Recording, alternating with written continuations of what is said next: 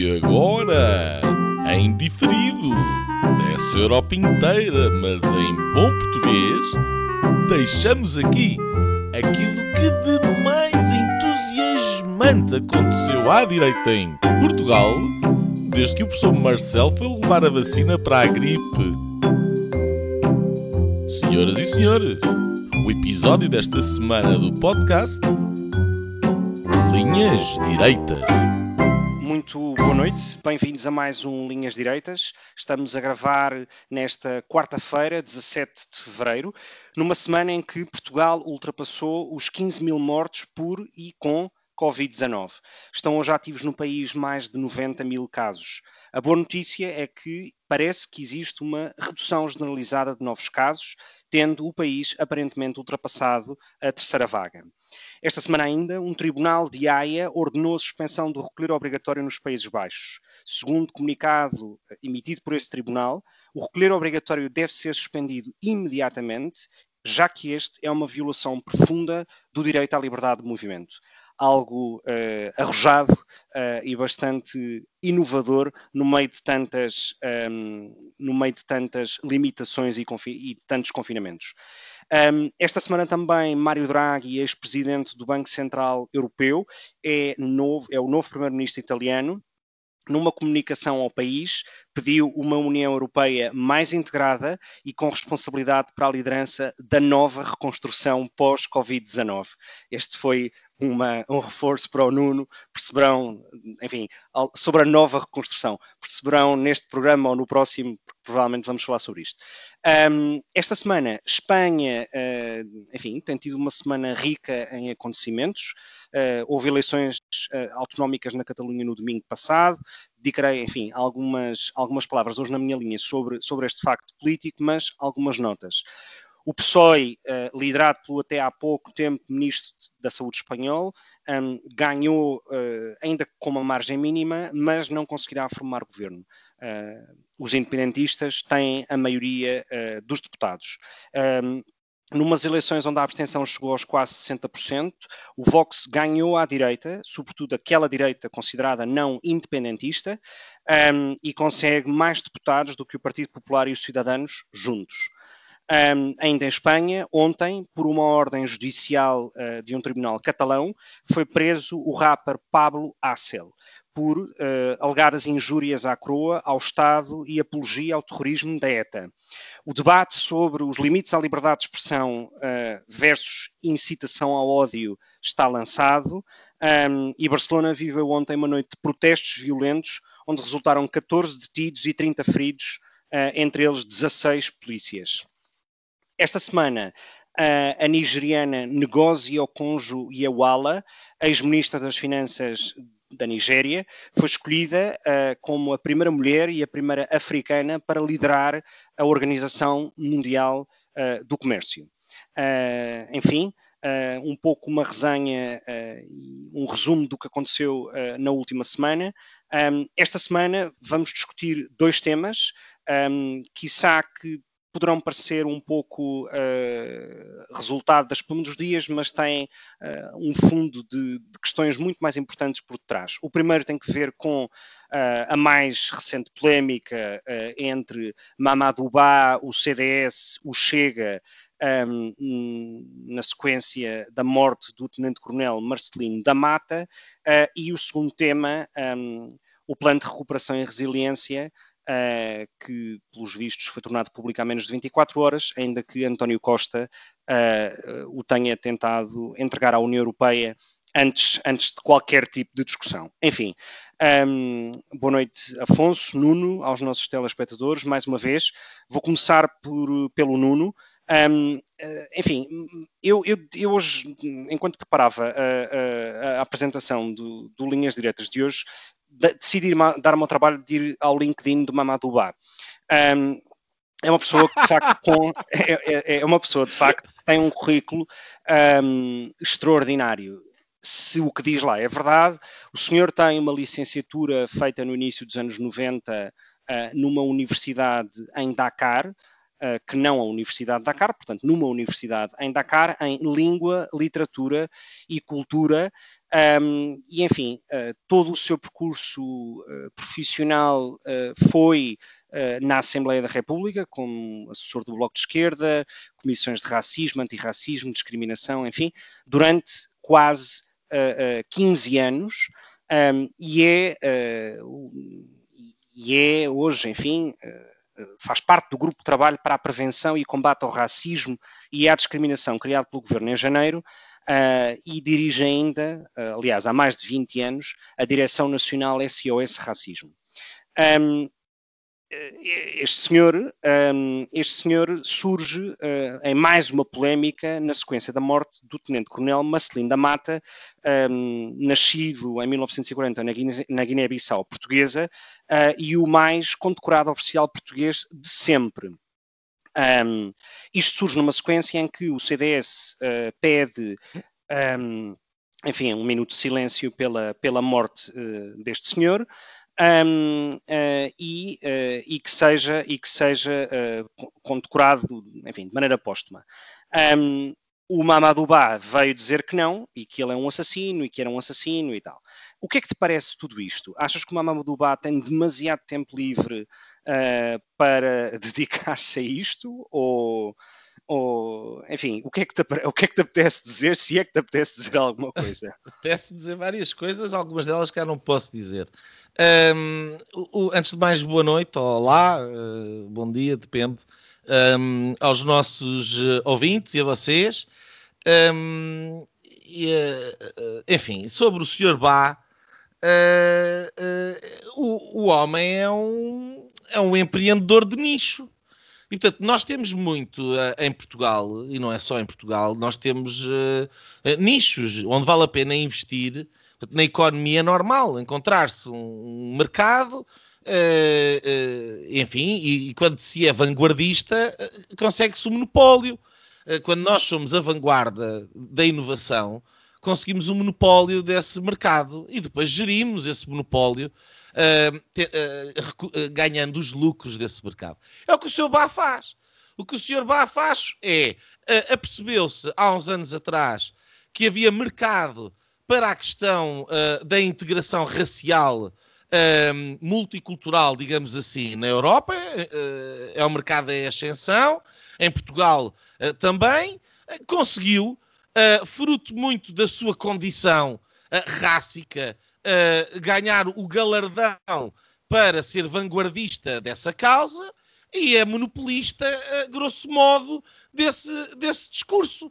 E como uh, o Bloco de Esquerda, uh, para conquistar posição no mercado eleitoral, foi buscar estas causas todas, aliás, como a extrema-esquerda identitária tem feito por todo o mundo ocidental, como monopolista da causa da integração racial, o Sr. Bá foi promovido de dirigente associativo a, a quadro parlamentar, de, de assessor parlamentar.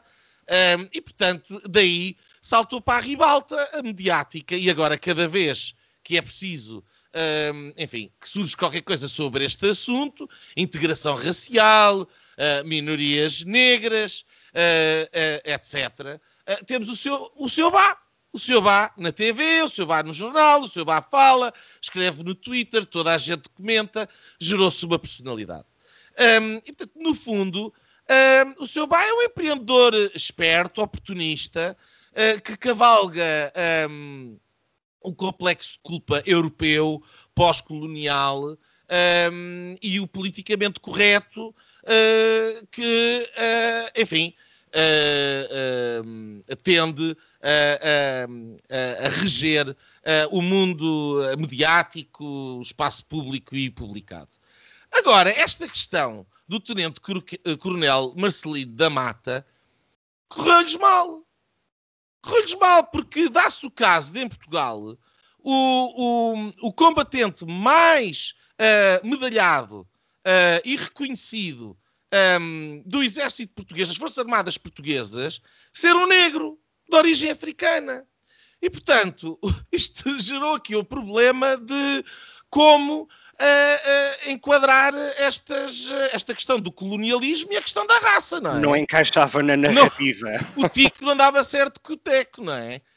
Um, e, portanto, logo, uh, entre escolher, entre uh, falar, enfim, quer dizer, obviamente, escolheram um, falar do colonialismo e, neste caso, vilipendiar um oficial condecoradíssimo um, uh, do exército português e a todos os níveis um, um exemplo, porque os combatentes uh, vão à guerra, não vão à guerra por ideologias, vão por uma pátria e a pátria do Marcelino da Mata era Portugal. Uh, e, portanto, é um motivo de orgulho para todos nós portugueses. O seu Bá não é português. Dá-se o caso de ter nacionalidade portuguesa, não é português. Quem também tem algumas dificuldades em ser português é o Fernando Rosas, o seu historiador Fernando Rosas, que além de, de, de, de detestar Portugal, é racista. Porque uh, veio também aqui dizer que o Marcelino da Mata uh, era um traidor do seu próprio povo. Porquê? Porque uma pessoa não pode ser negra e portuguesa. Se uma pessoa era, uh, estava na guerra e é negra, tinha que ser contra Portugal e tinha que ser pelos movimentos que estavam na guerra, presentes na guerra colonial do outro lado. Ou seja, eh, o senhor Fernando Rosas, o doutor, professor, não sei, historiador Fernando Rosas, uh, uh, assume uma posição uh, onde vilipendia Marcelino da Mata em função da cor da pele. Portanto, eu, eu termino por aqui dizendo que estes senhores são racistas. O senhor Bá é um racista que se aproveita de da, da, do politicamente correto. Aqueles senhores da extrema-esquerda que vilipendiam uh, Marcelino da Mata são racistas, porque acham que ele, só por ser negro, tinha que agir de determinada maneira. Isso é racismo, é a definição do racismo. Uma nota positiva para o Chega e para o CDS, os únicos partidos que uh, participaram no, no funeral, um, e uma nota para o professor Marcelo, que apesar de não ter sido tão lesto, ele que até chega aos acidentes às vezes antes da CMTV, desta vez foi preciso um dia para se pronunciar, mas como viu uh, o brado nas redes sociais, lá se pronunciou e foi ao funeral. Portanto, uh, uh, também uma nota nesse aspecto. Uh, obrigado, obrigado Nuno. Um, enfim, foi, era, era, o que eu dizia há pouco quando te fazia a pergunta. Um, o CDS pede uh, uma espécie de um, uma ovação, um minuto de silêncio, etc., um, uh, de maneira, enfim, por iniciativa própria. O Chega, na minha perspectiva, tem uma, uma postura igualmente correta, mas de maneira reativa, no sentido em que o que faz é uh, portanto, fazer uma denúncia à Procuradoria-Geral da República, uma vez que o Mamadou Ba ofendeu de maneira grave a memória de uma pessoa falecida. E isso é um crime previsto e punível no Código Penal. E, portanto, dentro da legalidade, no fundo. Um, eu, em todo caso, agora para perguntar ao Afonso, vou pegar nesse, na, na parte final da tua intervenção sobre a questão de, das cerimónias fúnebres do, do Marcelino da Mata, que de facto contaram com a presença de Marcelo Rebelo de Sousa, do chefe de Estado-Maior das Forças Armadas. Uh, eu assisti, ainda que em diferida, parte da, da, da homilia da missa uh, e, de facto, uh, era tudo menos politicamente correto. Mas também não houve nada ali que me parecesse incorreto. E portanto pareceu muito interessante de facto ouvir a mensagem do capelão que fez, que fez essa missa. Um, em todo caso, apesar de ser. Oh, oh, oh, Gonçalo, desculpa, podes dar nota? Eu não sei o que é que foi essa mensagem do, do capelão, não, foi uma por exemplo, mensagem... e se calhar os nossos ouvintes também não. Força, sim. No fundo, foi, foi uma mensagem sobre uh, a memória de uma pessoa que eu pessoalmente confesso que não conhecia até há poucos dias, apesar de ser filho e neto de tenentes coronéis do Exército. Um, e, a verdade, e a verdade é que demonstra uh, uh, uma espécie de uma visão de um homem sobre o que é Portugal. E não é Portugal no mero sentido geográfico ou territorial num determinado momento ou num determinado tempo. Uh, era uma mensagem muito mais transcendente, uh, quase uh, a estilo Fernando Pessoa, uh, numa lógica, numa lógica de, desse ideal do que seria Portugal, numa lógica muito mais interracial do que aquela que o Sr. Mamadou Ba tem sobre uh, as raças e brancos e... Ah, a ideia do lusotropicalismo, imagino. Exatamente. Uh, Exatamente. Uh, em todo caso, a propósito, a propósito de, de, de, das cerimónias fúnebres, como eu dizia, contou com a presença do Presidente da República, do chefe de Estado-Maior das Forças Armadas, mas, apesar de ser o militar mais condecorado, o militar português mais condecorado de sempre, não contou nem com honras militares, nem com a presença de João Cravinho, Ministro da Defesa. Uh, Afonso, o que é que te parece? Achas que havia um incómodo por parte do Partido Socialista e do Governo em participar nestas cerimónias? Olá a todos. Hum, eu, eu acho que, que não é só um incómodo do Ministro da Defesa, em particular, ou do PS. Claro que no espectro mais à esquerda há mais incómodo em, no, no, caso do, deste, deste herói da guerra colonial ou da independência, consoante o, o, a perspectiva da pessoa que, que a tiver a analisar. Eu acho que todos temos uh, um enorme sapo uh, por engolir, seja de que lado for, uh, e por digerir esta, esta guerra que aconteceu há, há 50 anos atrás. miraculosamente, o, o, inimigo desapareceu com o 25 de Abril.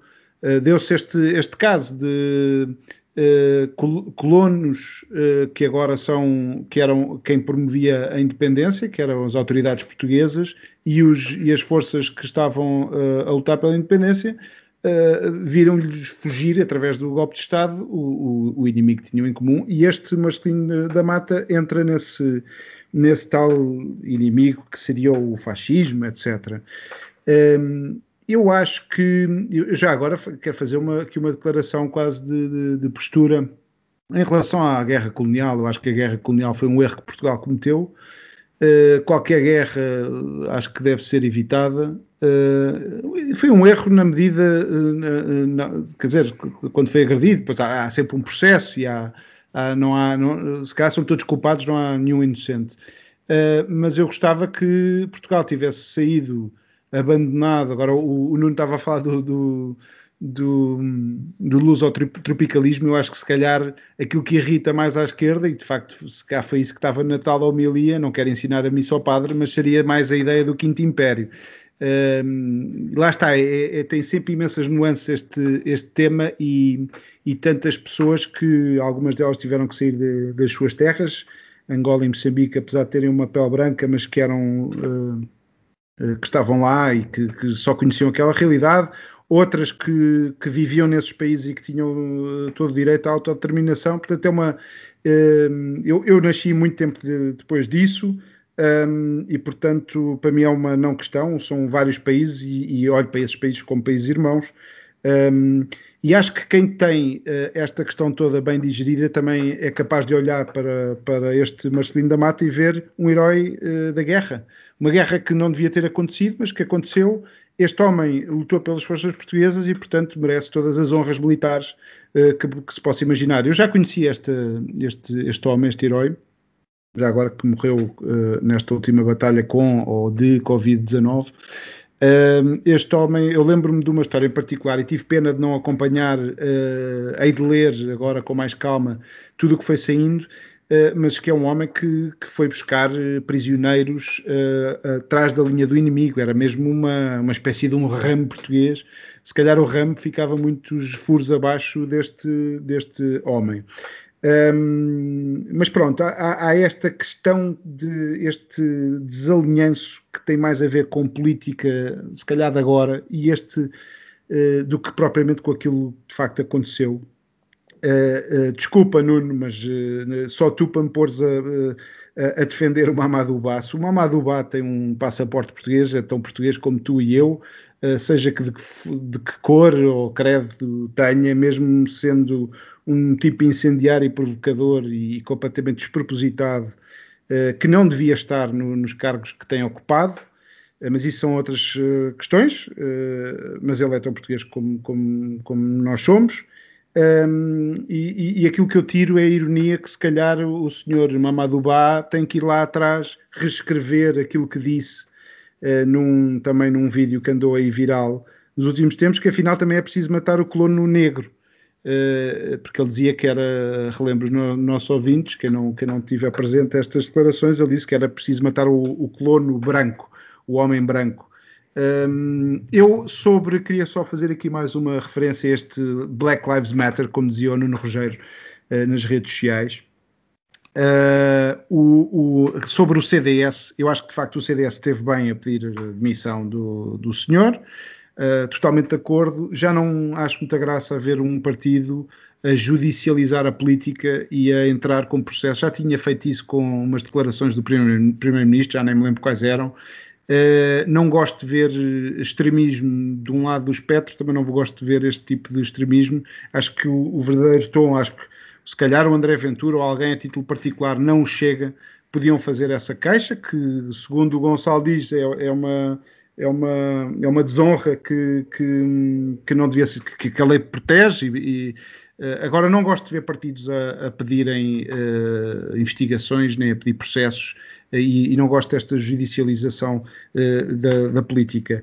Uma nota para Marcelo Rebelo de Sousa, de facto, ele podia também aqui ter se atravessado mais eh, mas esteve presente. Eh, eu acho que é importante que tenha estado presente e um, ehm, elogio essa postura do Presidente e se calhar se não foi mais destacada porque na comunicação social também não houve essa vontade de, de dar foco a essa, essa, essa manifestação de, de respeito pelo, pelo, pelo Marcelino da Mata.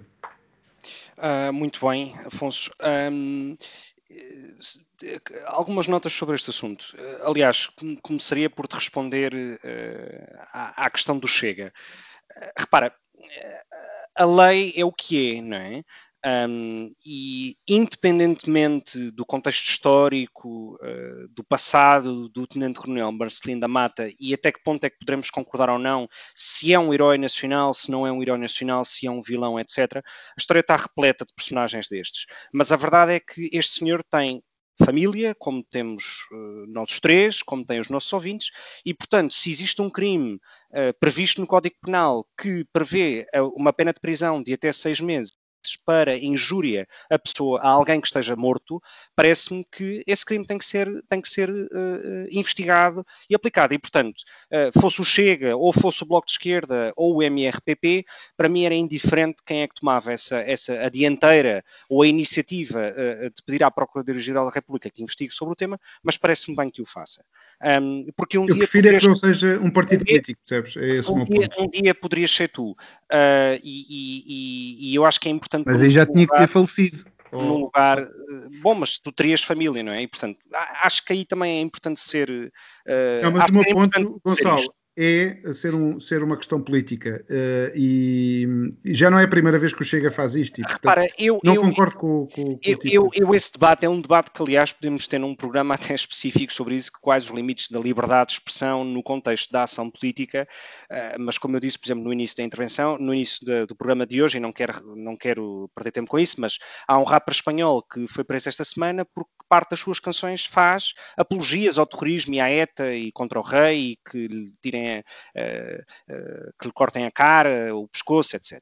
Quer dizer, oh, oh, oh Gonçalo, deixa-me só dizer-te que é a ironia é, portanto, pois, a ironia é que eu já tive, tive proteger o, o Mamadou Ba e tu agora estás a defender o André Ventura, que não deixa de ser uma coisa histórica. Eu não estou a defender o André Ventura, eu só estou a não, defender era, que se há crimes de uh, injúria à pessoa morta ou incitação Ainda não tínhamos ódio, falado de André Ventura, estávamos no Chega. Mas agora já, já ao ódio, ou de incitação ao ódio, estes crimes, estes, estes, crimes, estes crimes existem por algum motivo e, portanto, a própria liberdade de expressão no contexto da ação política não é uma coisa ilimitada. É, é o que é. Eh, os costumes, eh, sei lá, o trato social, a boa educação, portanto, há mínimos. E acho que isto é, é, é um dos mínimos. Segundo ponto. Uh, uh, o senhor Marcelino da Mata é um personagem que, tem um, que existe num contexto histórico da história de Portugal. Eu, tal como tu, acho que a guerra colonial foi um erro, um, mas a verdade é que ela aconteceu. Uh, e o Marcelino da Mata era um oficial português e, e, e como tal, uh, atuou nessa condição. A verdade é que, quando, a quando do 25 de Abril, um, quando, e eu estou muito à vontade para falar sobre liberdades e, e os limites à liberdade e tudo mais, mas a, a, a, quando do 25 de Abril, este senhor foi torturado e foi espancado sem ser prisioneiro de guerra, noto, portanto, não enquadrava nenhum tipo de, em, em, nenhum dos tipos previstos nas convenções de Genebra, etc. Portanto, não era um prisioneiro de guerra, foi torturado e espancado e esteve preso a mãos uh, uh, de forças do MRPP durante o PREC. E, portanto, uh, disto ninguém fala, e aí já não era racismo, era, era vingança. Portanto, isto vale um pouco para os dois lados. E, e termino com dizer isto que é, o Mamadou é uma daquelas personagens que existe na vida pública portuguesa que um, tem que eh, vive no, na, na, procura de constante de descobrir ou de justificar uh, a sua existência pública e o seu salário público, porque nós pagamos a este senhor um salário. Um, e, portanto, tem que encontrar sempre motivos ou agenda mediática para justificar o seu salário. Ora, na sequência de tudo isto, surge uma petição pública uh, online, uh, entretanto já assinada por mais de 15 mil pessoas, onde pedem a extradição de Mamadou Ba. Isso, pessoalmente, parece-me uh, excessivo, um erro. Uh, o único crime que aparentemente cometeu foi, de facto, este de injúria contra uma pessoa morta uh, e o crime só, tem, só é previsto com uma pena de seis meses de prisão. Portanto, parece-me que é excessivo essa, essa extradição. O que não me parecia excessivo era que o governo lhe retirasse toda e qualquer confiança política para liderar esta, este, este uh, grupo de trabalho sobre prevenção e combate ao racismo e à discriminação. Porque, de facto, este senhor faz tudo menos combater o racismo. Uh, e, portanto, não merece o salário público que recebe, uh, nem o espaço mediático que lhe dão. Nuno, vejo que. Imagino que queres responder. Apoiado, apoiado. Uh, uh, uh, só não bate palmas porque não faz sentido num programa de, de áudio. Mas estou completamente de acordo com aquilo que tu acabaste de dizer. O seu pai é um parasita. Um, uh, uh, do erário público com uma questão que, quanto a mim, é absolutamente artificial e das causas dos grupos políticos que apoiam o governo. Portanto, é óbvio que é um, todo, tudo isto do Tenente-Coronel Marcelino da Mata é um incómodo para o governo. É um incómodo para o governo, é um incómodo para a geringonça, é um incómodo para o seu Bá. Um, e agora, esta, esta polémica a propósito do seu Bá é mais um incómodo para o governo. Agora, é óbvio que ele não tem lugar numa comissão governamental uh, sobre uma questão de, uh, sobre o racismo, porque ele não faz outra coisa senão aumentar o racismo. E, portanto, é como aquele fuinha que cria uh, divisões, uh, se calhar extrapolando tensões que são obviamente existentes na sociedade e tem a ver com muito daquilo que o Afonso falou, não que eu subscreva por completo aquilo que ele disse, mas as tensões é normal que existam, existem tensões de todos os, os níveis e aquilo que estes fuinhas, como o Sr. Bá, fazem na extrema-esquerda é utilizar estas tensões para aumentar, para fazer fossos, para dividir para depois se tornarem importantes e justificarem a sua própria existência, o seu próprio papel. E mais, a ascensão destes movimentos identitários de extrema-esquerda que vem organizar a sociedade em função destas tensões. Em nome do antirracismo, querem ter cotas rássicas. Se isto é coisa mais racista do que isto. Não faz sentido. Portanto, uh, vem vender a afirmação positiva, que é discriminar positivamente o que não deixa de ser uma discriminação negativa para quem é discriminado negativamente, porque se há uma discriminação positiva, quer dizer que a lei não é cega perante a raça, e portanto tá, o, o, a questão da igualdade uh, perante a raça desaparece. Isto é a morte da civilização ocidental e do ordenamento das democracias liberais ocidentais. E, portanto, eu tenho todo o repúdio pelas personagens como o seu Bá. Todo. E pela agenda identitária da extrema-esquerda. Todo e qualquer repúdio é pouco para aquilo que eu penso sobre isto que eles estão a colocar em causa o nosso modo de vida. Com mentiras. Com tretas. Agora, a propósito da nacionalidade, eu queria dizer aqui algo. Eh, lamento imenso, Afonso. Mas a, a, a, a lei, a lei, e cada vez mais hoje em dia a lei vale menos, porque quando a lei não dá jeito, muda-se. e altera-se consoante as conveniências. E a nacionalidade do Sr. Bá, portuguesa, existe em função de uma atribuição legal. Ora, e os critérios da atribuição legal da nacionalidade? Estamos de acordo com eles? Tu subscreves? Eu não subscrevo. Eu sou partidário da ideia de que a nacionalidade não se atribui ao Deus dará. Aliás, isto é a lei da oferta e da procura.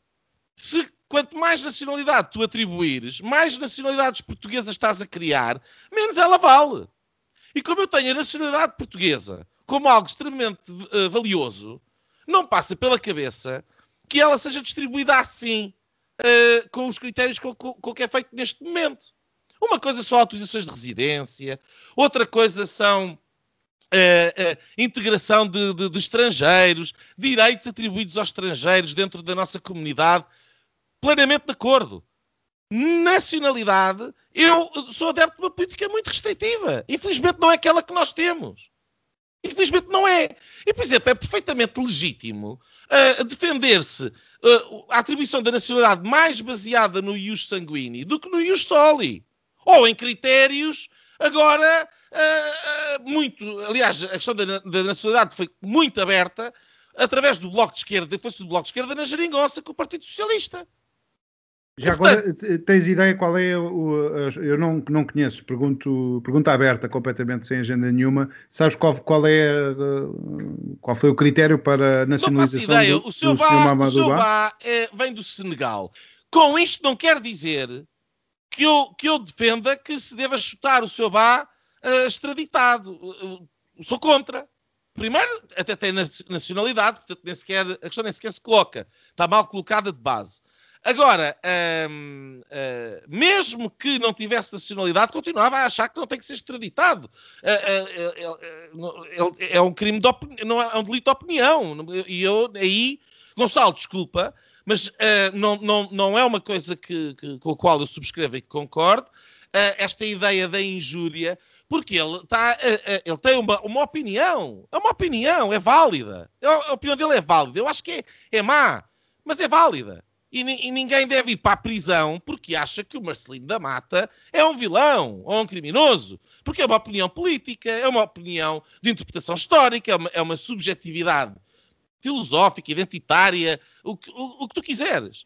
Mas é uma opinião. Ele não, não, não acusou de, de ser ladrão ou de, de, de, roubar.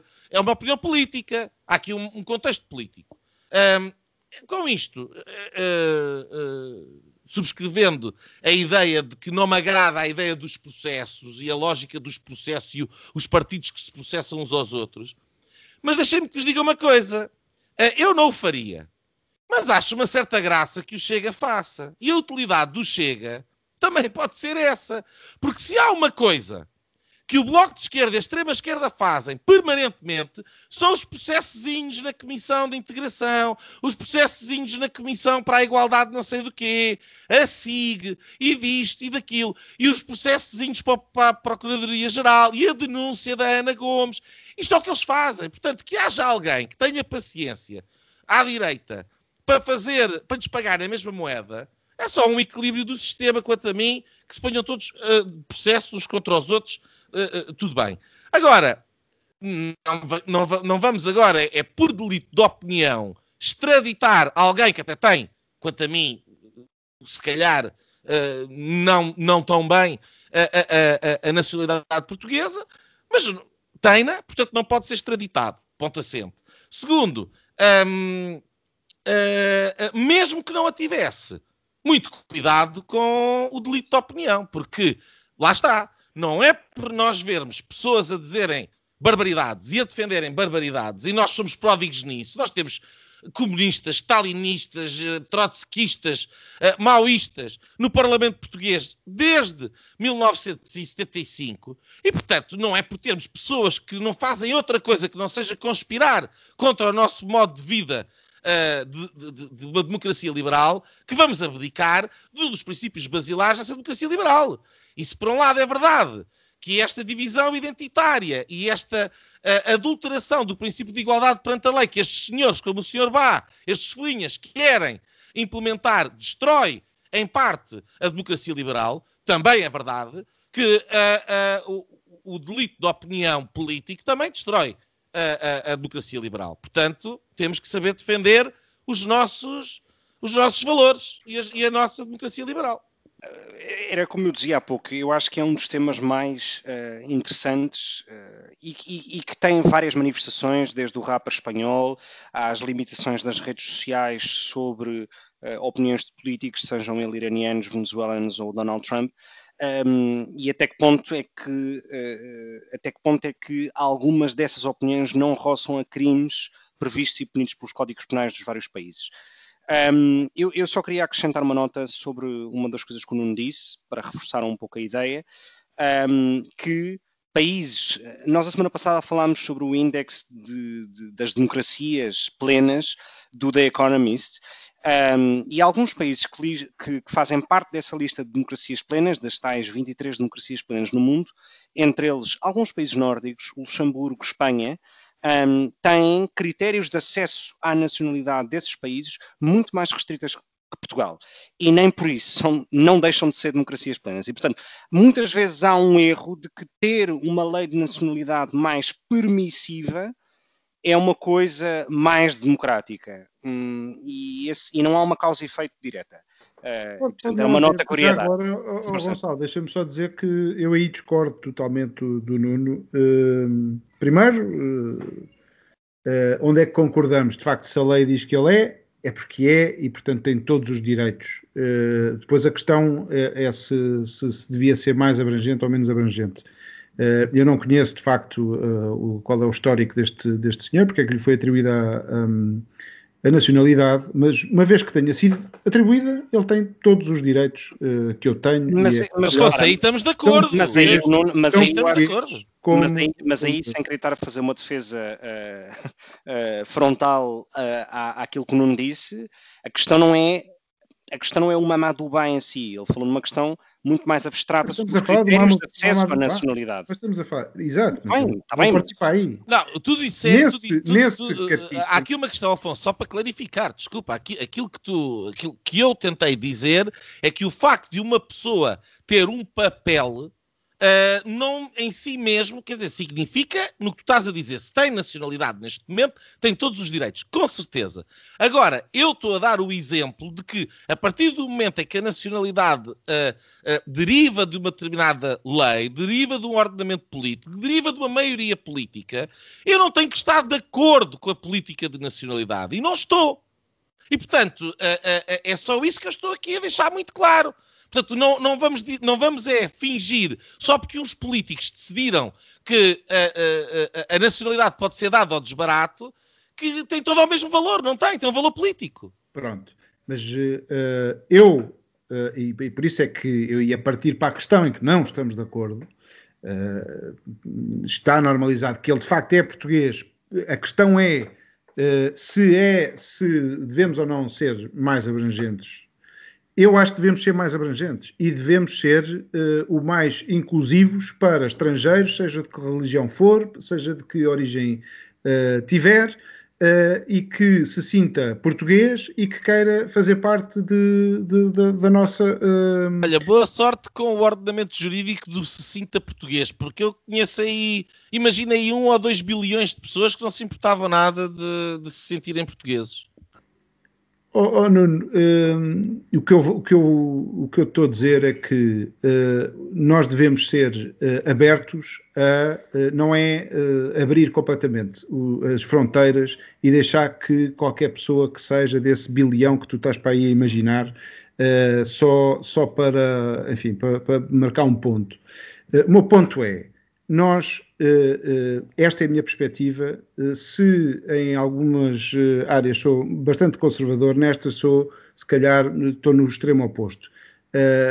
O mundo ocidental deve estar aberto, como já esteve no passado, e que não se deve fechar um, com critérios Mas, muito restritos e muitas vezes a reforçar o racista. Se, se me permites, uh, e, e, eu aqui estou muito à vontade o meu passado de intervenções neste programa.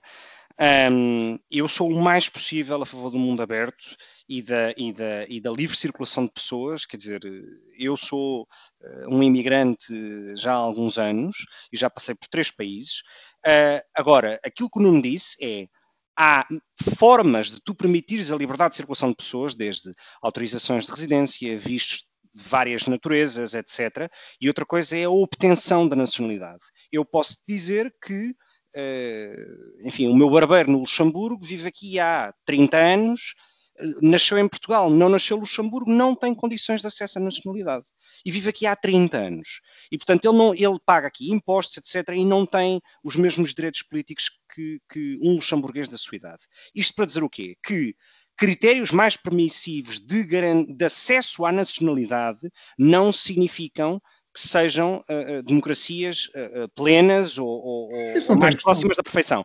Portanto, tu podes perfeitamente ter livre circulação de pessoas, do, da qual eu sou a favor, mas teres critérios provavelmente mais uh, restritos ou condicionados de acesso à nacionalidade. E eu aí estou de acordo. É a questão da cidadania, é a questão da cidadania, Exato. não é? Porque a, nacionalidade, porque a nacionalidade é muito mais do que um, de que um passaporte ou de que um conceito uh, legal. Eu acho que tem uma dimensão política e cultural muito forte uh, e que não necessariamente significa que limites a entrada de pessoas, não é disso que se trata, bem pelo contrário. Mas em tudo é uma questão de fronteira. A questão é saber onde é que pões a fronteira, se és mais restritivo, como no Luxemburgo, ou se é menos restritivo, como Portugal, ou como outra realidade qualquer, ou como foram os Estados Unidos durante a maior parte da sua história, eh, porque precisavam de imigrantes para funcionarem. Eu estou a dar exemplos de países como o Reino Unido, como o Luxemburgo, que, têm, que vivem da é imigração, é mas que, no entanto, vivem da imigração, portanto, têm uma percentagem de imigrantes muito superior à portuguesa, e, no entanto, têm leis muito mais restritivas de acesso às suas nacionalidades. Eu não me sinto discriminado de maneira alguma uh, por isso. Eu acho que é curioso que sejam os dois imigrantes eh, aqui do, do programa que estão a falar uh, contra a obtenção da questão da nacionalidade. Eu percebo Também acho bastante curioso. Eu, eu percebo perfeitamente que o, os belgas não me queiram dar nacionalidade. Eu sou elegível para a nacionalidade belga, by the way, já agora. E, portanto, eu, eu poderia obter a, a, questão da nacionalidade e, eventualmente, considerando o facto de termos aqui filhos estarem na escola e, enfim, há todo um conjunto de circunstâncias que podem levar as pessoas, levam as pessoas a ponderar se querem ou não querem, como é que funciona e como é que não funciona. Mas eu perceberia perfeitamente que uh, me fosse negado. Perfeitamente. Porque a, a, a, Bélgica é a Bélgica, eu não nasci aqui, uh, venho de fora, tenho todos os direitos de participação, e inclusive até eleitoral. Uh, não tenho todos a nível federal, mas uh, participo nas eleições locais e regionais um, e, e, e, acho isso justíssimo. E eu reconheço a importância disso no, onde eu sou imigrante. Portanto, também faz sentido para mim de onde eu sou originário. Lamento. E, e, aquilo que me faz um bocadinho de confusão desta ideia ultra mãos largas, toda a gente é bem-vinda, é que é muito bonita no papel mas na prática, não é, considerando as obrigações de nacionalidade e de cidadania que existem hoje em dia no mundo ocidental, não é praticável. Não é por isso é praticável. Não. não é caricatura nenhuma, porque é. eu vivo num país. Muito mãos, mãos onde... largas. Define não. o que é, que é mãos largas. Onde é que está. Uh, tu disseste que toda a gente que se sentisse português não é que merecia se ser, oh, ter a nacionalidade. Oh, não, estás a pegar numa frase e estás a contextualizá-la. O que eu estou a dizer é que então, há uma série de critérios. Então, não sei de acolhimento. estás a falar. Vá, nós, acabámos, uh, aliás, começámos por admitir que não sabíamos exatamente quais são os, os, critérios de acolhimento deste cidadão português que é o Mamadou Ba. Não sabemos exatamente qual é a circunstância dele. Eu, confesso, também não conheço a fundo. É diferente uh, fosse o, esse o, tema, é aliás. É diferente aqui nesta questão, Afonso. Não, mas lá. Deixa-me é acabar. Deixa-me acabar. Eh, eu não conheço eh, eh, neste momento, as we speak, quais são os critérios de, de, acolhimento de cidadãos estrangeiros para, a obtenção da cidadania portuguesa. Estou a, dizer, estou a dizer que a minha posição é tendencialmente de acolhimento sem grandes restrições.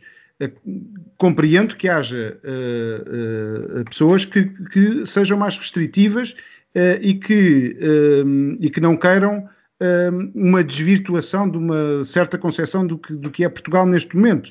Eu nisso sou menos conservador, nesta área sou de facto menos Já percebi, eu estou a argumentar. Mais aberto, eu estou a desde sentir-se é português, é e aí está a caricatura se quiseres, até outros critérios, e sim uh, usando os, os, uh, os uh, instrumentos de vistos seja trabalho, seja de, de turismo, seja de, do que for, para tendencialmente deixar que pessoas um, entrem neste Eldorado que é uh, o mundo europeu e, e norte-americano. Um, e pronto, e acho que se consegue com certeza encontrar equilíbrios nestas, nesta tensão. Muito bem, um, é uma questão, é uma questão sem dúvida uh, que gera paixões e debate. Um, se, estão, se estiverem de acordo, passamos ao nosso segundo tema de, do programa de hoje. Uh, tem que ver com o plano de recuperação e resiliência apresentado pelo governo em Bruxelas um, mas, enfim, que não foi sujeito a qualquer tipo de discussão uh, pública uh, ou publicada uh, em Portugal. Este plano de recuperação e resiliência um, basicamente traduz sobre o que é que o governo prevê e tem planificado e planeado para gastar uh, uh, a propósito da bazuca europeia que vai receber e que inclui, grosso modo, 313 milhões de euros para subvenções, um, e portanto dinheiro a fundo perdido, e uh, outros 360 milhões para empréstimos. Um, enfim, uh, Afonso, o que é que te parece? Primeiro, uh, acho que podemos ir à questão de conteúdo, uh, mas a mim um, parecia-me importante ter uma opinião sobre a forma. este plano foi muito discutido quando foi anunciada a nomeação de Costa e Silva para o seu desenho e para o pensar, etc. Um, e quando se tem um plano concreto uh, parece que ninguém, ninguém esteve interessado em discuti-lo, pelo menos de maneira pública. Parece-te que na forma estivemos bem, mal? Vá, eu acho que estivemos a dormir na forma, se, se queres te diga. Uh, eu, não acho, eu não acho que tenhamos discutido uh, nenhum plano. Eu acho que discutimos a, a, personagem António Costa e Silva e as entrevistas que deu e se eram o, o 18 ou 23 ministro, não sei quantos ministros tem, temos neste momento, são muitos, e portanto não discutimos na altura, não vamos discutir agora, agora está, está aberto para discussão pública. Um, o que eu vejo disto tudo é que uh, isto é, um, é, uma espécie de um puxão de orelhas de Bruxelas que já ia o, o governo todo lampeiro uh, com tudo aprovadinho e tudo, tudo pensado, queria ser, foi o primeiro a apresentar, como, como, como na posição de, de de presidente da, da, da Comissão Europeia de, de semestre. enfim, no, exatamente no semestre da, da, presidência portuguesa da União Europeia, assim é que é, um, e, e, e esqueceu-se que tem um parlamento e tem, tem, tem lá representado o povo português e que isto tem que, tem que ser discutido.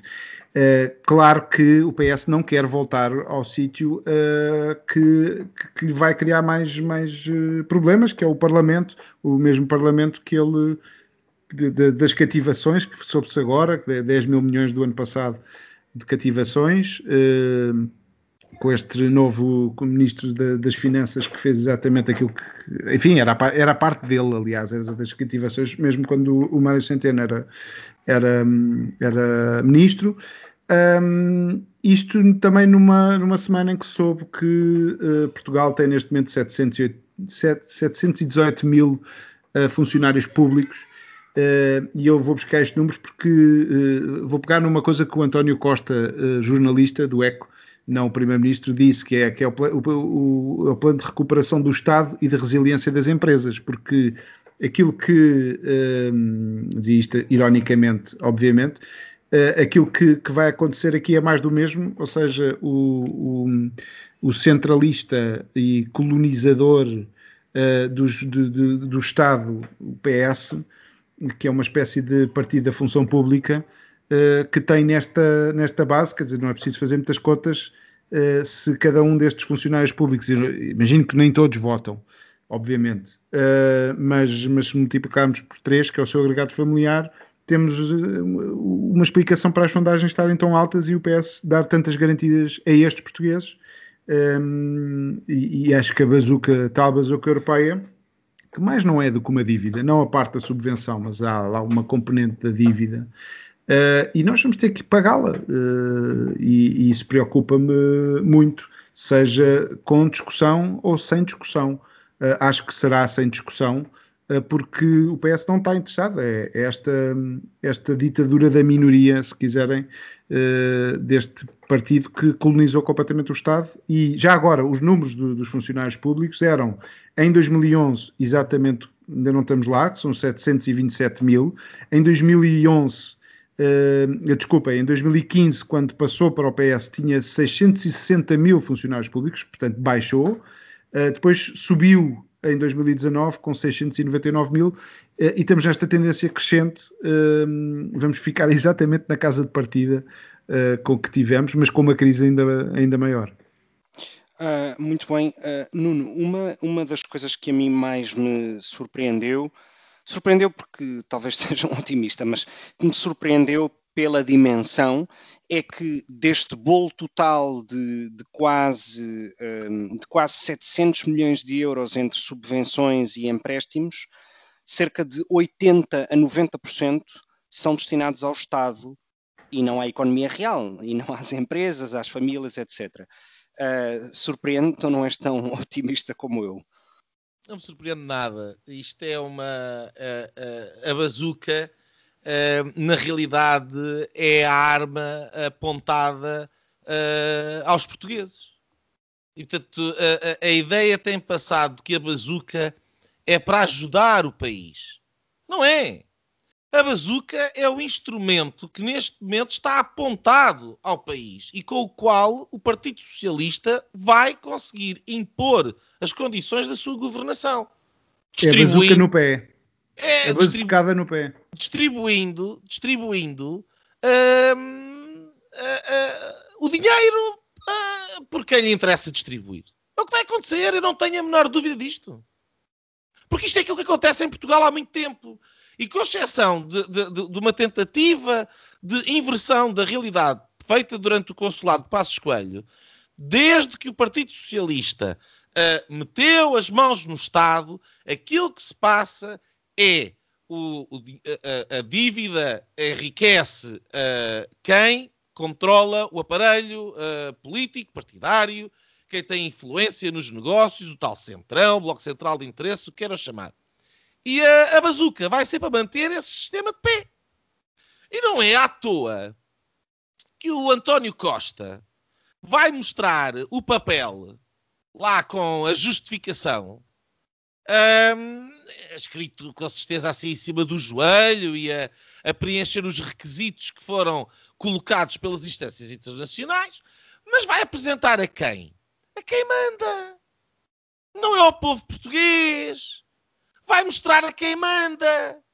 E quem manda, manda porquê? Porque é quem tem a torneira do dinheiro e do BCE, que teve o desplante de, no dia dos namorados, dizer que, uh, por um poemazinho, dizer que enquanto for necessário vai continuar a imprimir dinheiro, que é outro termo para dizer que vão eh, criar condições de financiamento para a economia. E, portanto, o António Costa vai mostrar o papel a quem manda. E, uh, um, e, e faz o que quer em Portugal. E faz o que quer em Portugal utilizando o dinheiro de quem manda que dá ao António Costa para gerir. Isto é um esquema. É um esquema.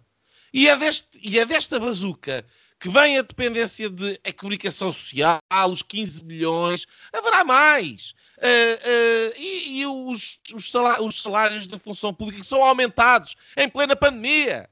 Em plena pandemia, sem dinheiro, sem Serviço Nacional de Saúde, com pessoas que se sabia que iam morrer, porque o Estado não tinha condições para as tratar.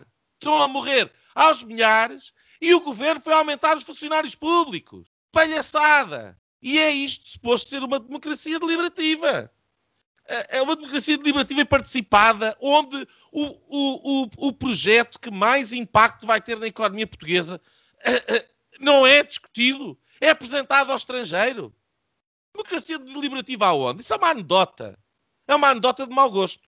Uma nota lateral que eu gostava de dar Eu tive a oportunidade de ver no Facebook a intervenção do Ministro das Finanças numa coisa qualquer a falar para a Europa toda. Porque ele está a liderar o Ecofin, porque é a presidência portuguesa. Uh, aquele homem não sabe falar inglês, apesar de ter um PhD do MIT que eu não faço a mínima ideia. E eu... Desculpa estar-me a rir, mas isso é informação do portal do governo. Também podemos ter dúvidas sobre a sua veracidade. Não, não, eu não digo que ele não tenha. Eu não faço ideia como é que alguém que fala inglês daquela maneira pode ter um PhD uh, eh, obtido em língua inglesa, porque aquele homem não sabe falar inglês. Uns não é... são suficientemente portugueses, outros não são suficientemente estrangeiros. Não, oh, Afonso, desculpa lá. Uh, estamos a falar, estamos a falar de representantes portugueses num ambiente em que a, comunicação é fundamental e em que hoje em dia, e, eu estou a dizer, em particular, uma pessoa que tenha, pronto, está bem, então, não sabe falar inglês, há intérpretes, porque é que não falou em português? Não se exponha ao ridículo.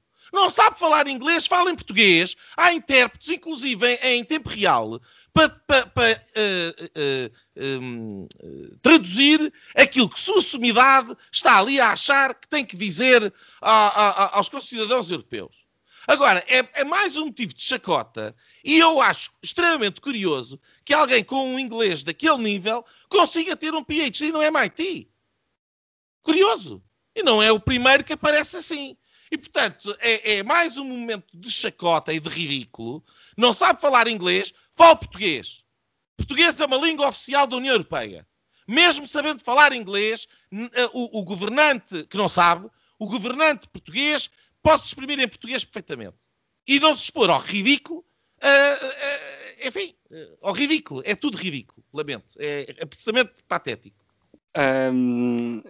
Enfim, eu, eu, a mim o que me parece extraordinário é, é um pouco esta falta de visão de Visão do país real. Eu a semana passada dizia que a Clara Ferreira Alves tinha, tinha dito e tinha de alguma maneira acusado o António Costa de viver de facto no mundo uma realidade paralela, já, já está, está há demasiado tempo uh, em São Bento, uh, não sabe o que é não ter poder há demasiado tempo uh, e isso não lhe permite ter essa, essa visão do país real.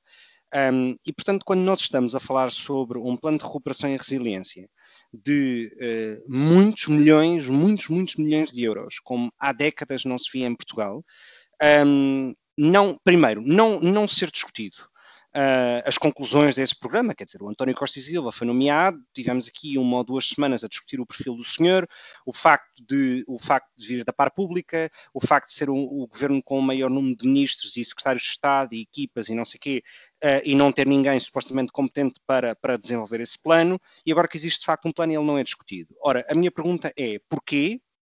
Qual é o medo do governo? Um, onde é que está a oposição no meio disto? Uh, portanto, não há oposição, já sabemos que os debates quinzenais de facto acabaram com, com este escrutínio, uh, este escrutínio que me parece que é uma coisa positiva num contexto de uma democracia, e portanto não há oposição, não há uma palavra do Rui Rio sobre este tema. Um, grave, um, e depois parece-me de facto extraordinário que, no meio de uma crise pandémica, uh, uma, algo sem precedentes, um, 80 a 90% deste, deste dinheiro vá para o Estado.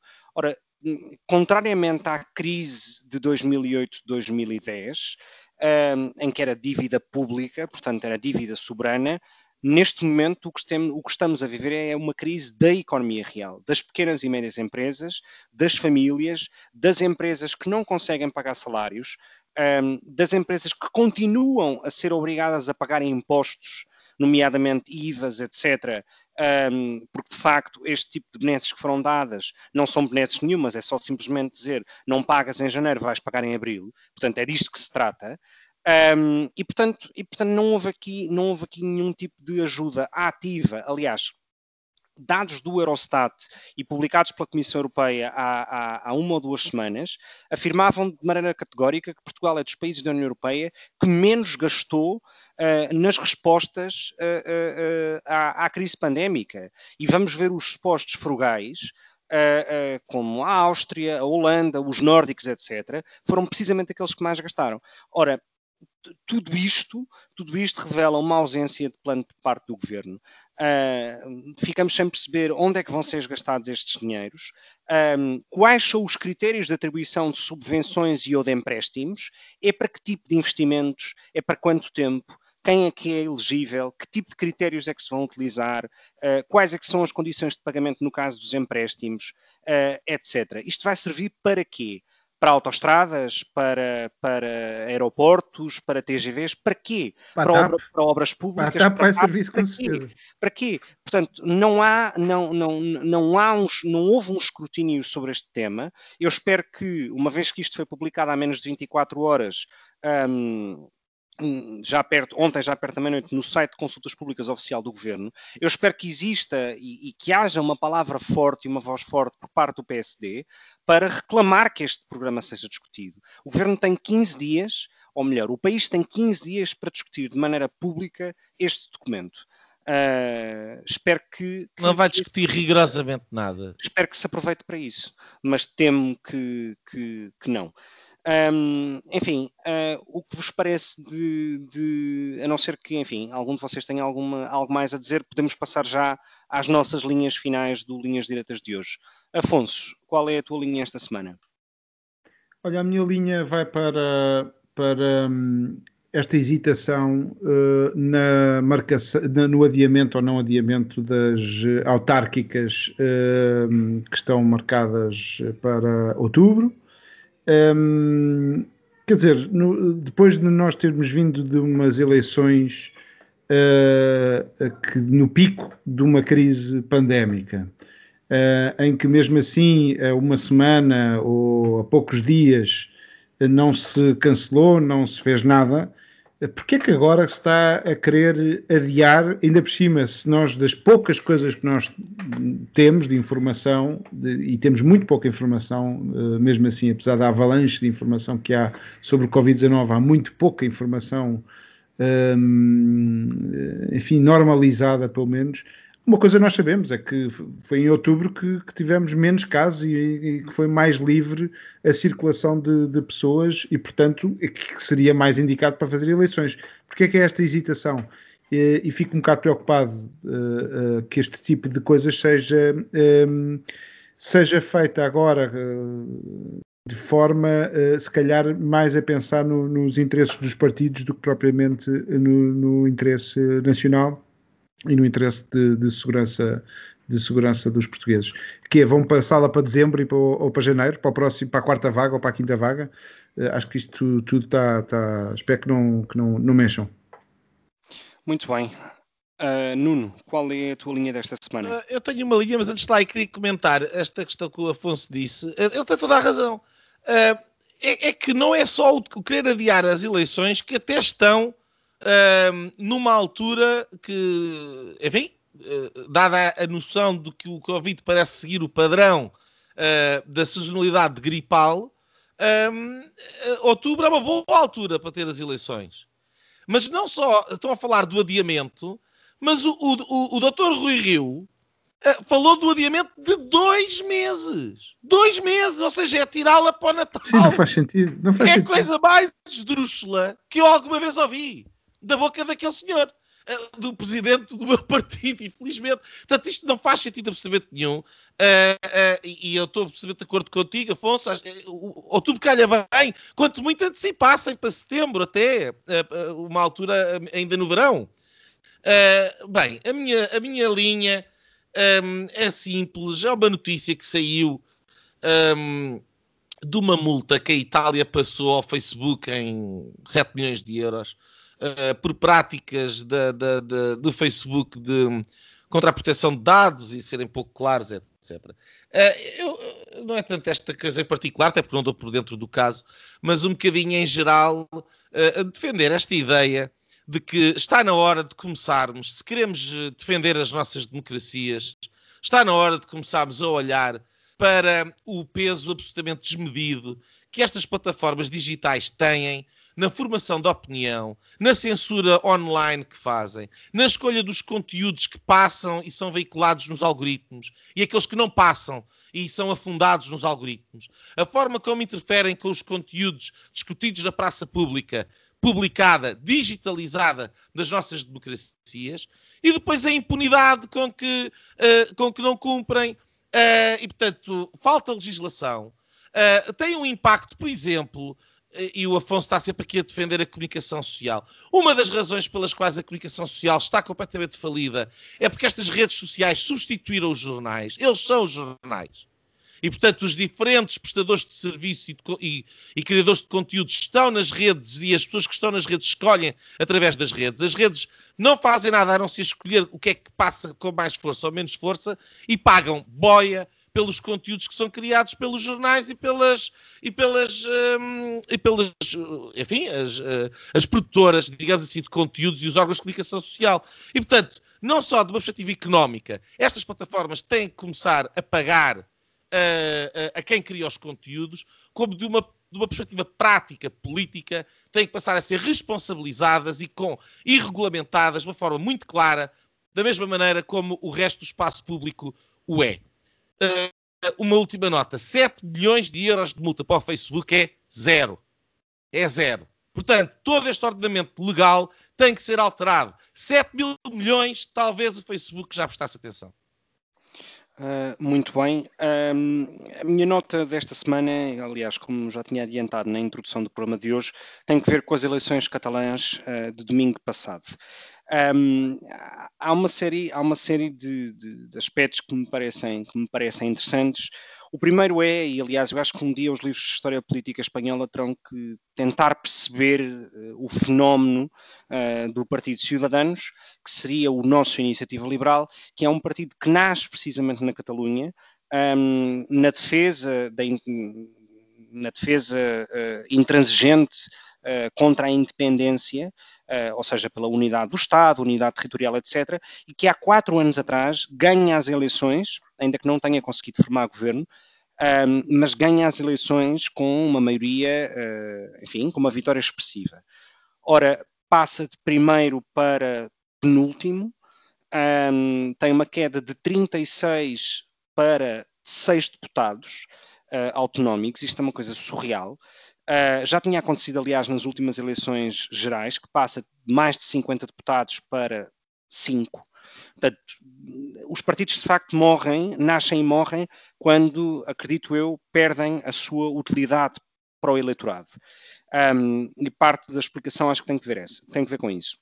Depois temos um escândalo, uh, um escândalo no sentido, um escândalo mediático com a entrada derrompante do Vox com 11 deputados, uh, que é uma coisa surreal porque não tinha nenhum.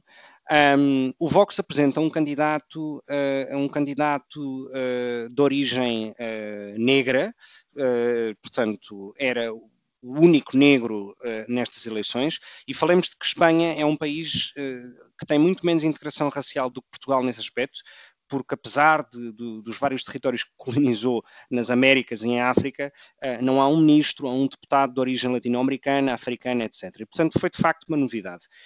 Um, e com uma mensagem uh, uh, muito clara sobre as linhas vermelhas que não estava disposto a ultrapassar. A verdade é que as eleições foram ganhas pelo Partido Socialista, que eu não percebo como, porque apresentam o Ministro da Saúde como candidato que liderou Espanha em 2020 na pandemia e, portanto, foi o desastre que foi, mas que vale de pouco, porque os independentistas tiveram mais de 50% dos votos pela primeira vez uh, e, e têm a maioria dos deputados. E, portanto, veremos tipo de solução governativa é que sairá da Catalunha.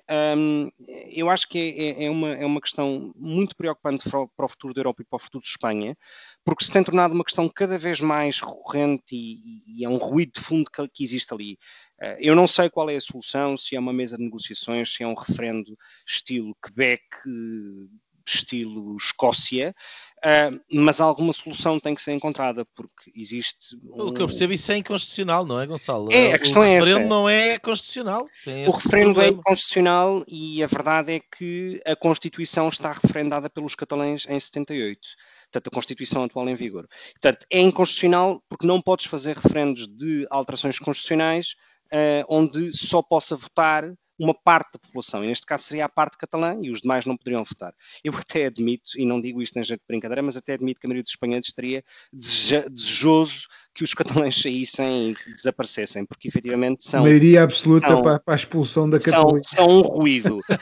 um, mas Agora enfim, podíamos estender isso à Europa, íamos ter uma coisa, ia ser giro. Mas Será é, que os portugueses eram expulsos? Mas é, mas é, uma, é uma situação de, de anormalidade política enorme, porque um dos candidatos continua uh, uh, na Bélgica desde, desde há quatro anos, uh, desde, desde há três anos, quando foi feito o referendo ilegal, etc, etc. E, portanto, todas estas questões são importantes. E aqui, como nota final, porque já me alonguei demasiado, mas como nota final, só dar uma nota que é um, o Partido Popular enfim, tinha uma fraca presença na Catalunha. Ela, o espaço do centro-direita era ocupado pelos cidadãos, o PP tinha 3, 4 deputados e manteve-os, mas de facto é a primeira vez que o Vox ultrapassa, uh, e já nem digo na soma dos cidadãos do PP, mas em que o Vox ultrapassa o PP. Ora, a reação uh, de Pablo Casado, que me parece até um bocadinho surreal, foi no dia seguinte às eleições dizer vamos vender a sede do Partido Popular de Madrid e vamos mudar de sítio. Uh, e, portanto, é uma reação política um pouco nonsense, uh, porque uh, não justifica nem ajuda a construir uma mensagem. Enfim, em todo caso, é uma situação que vamos estar certamente atentos um, e que comentaremos aqui assim que, que, for pertinente. Um, muito obrigado por nos terem ouvido, por terem, por terem estado connosco mais, mais uma semana. enfim, tenham uma boa semana e cá nos encontraremos daqui a oito dias. Pronto, pronto.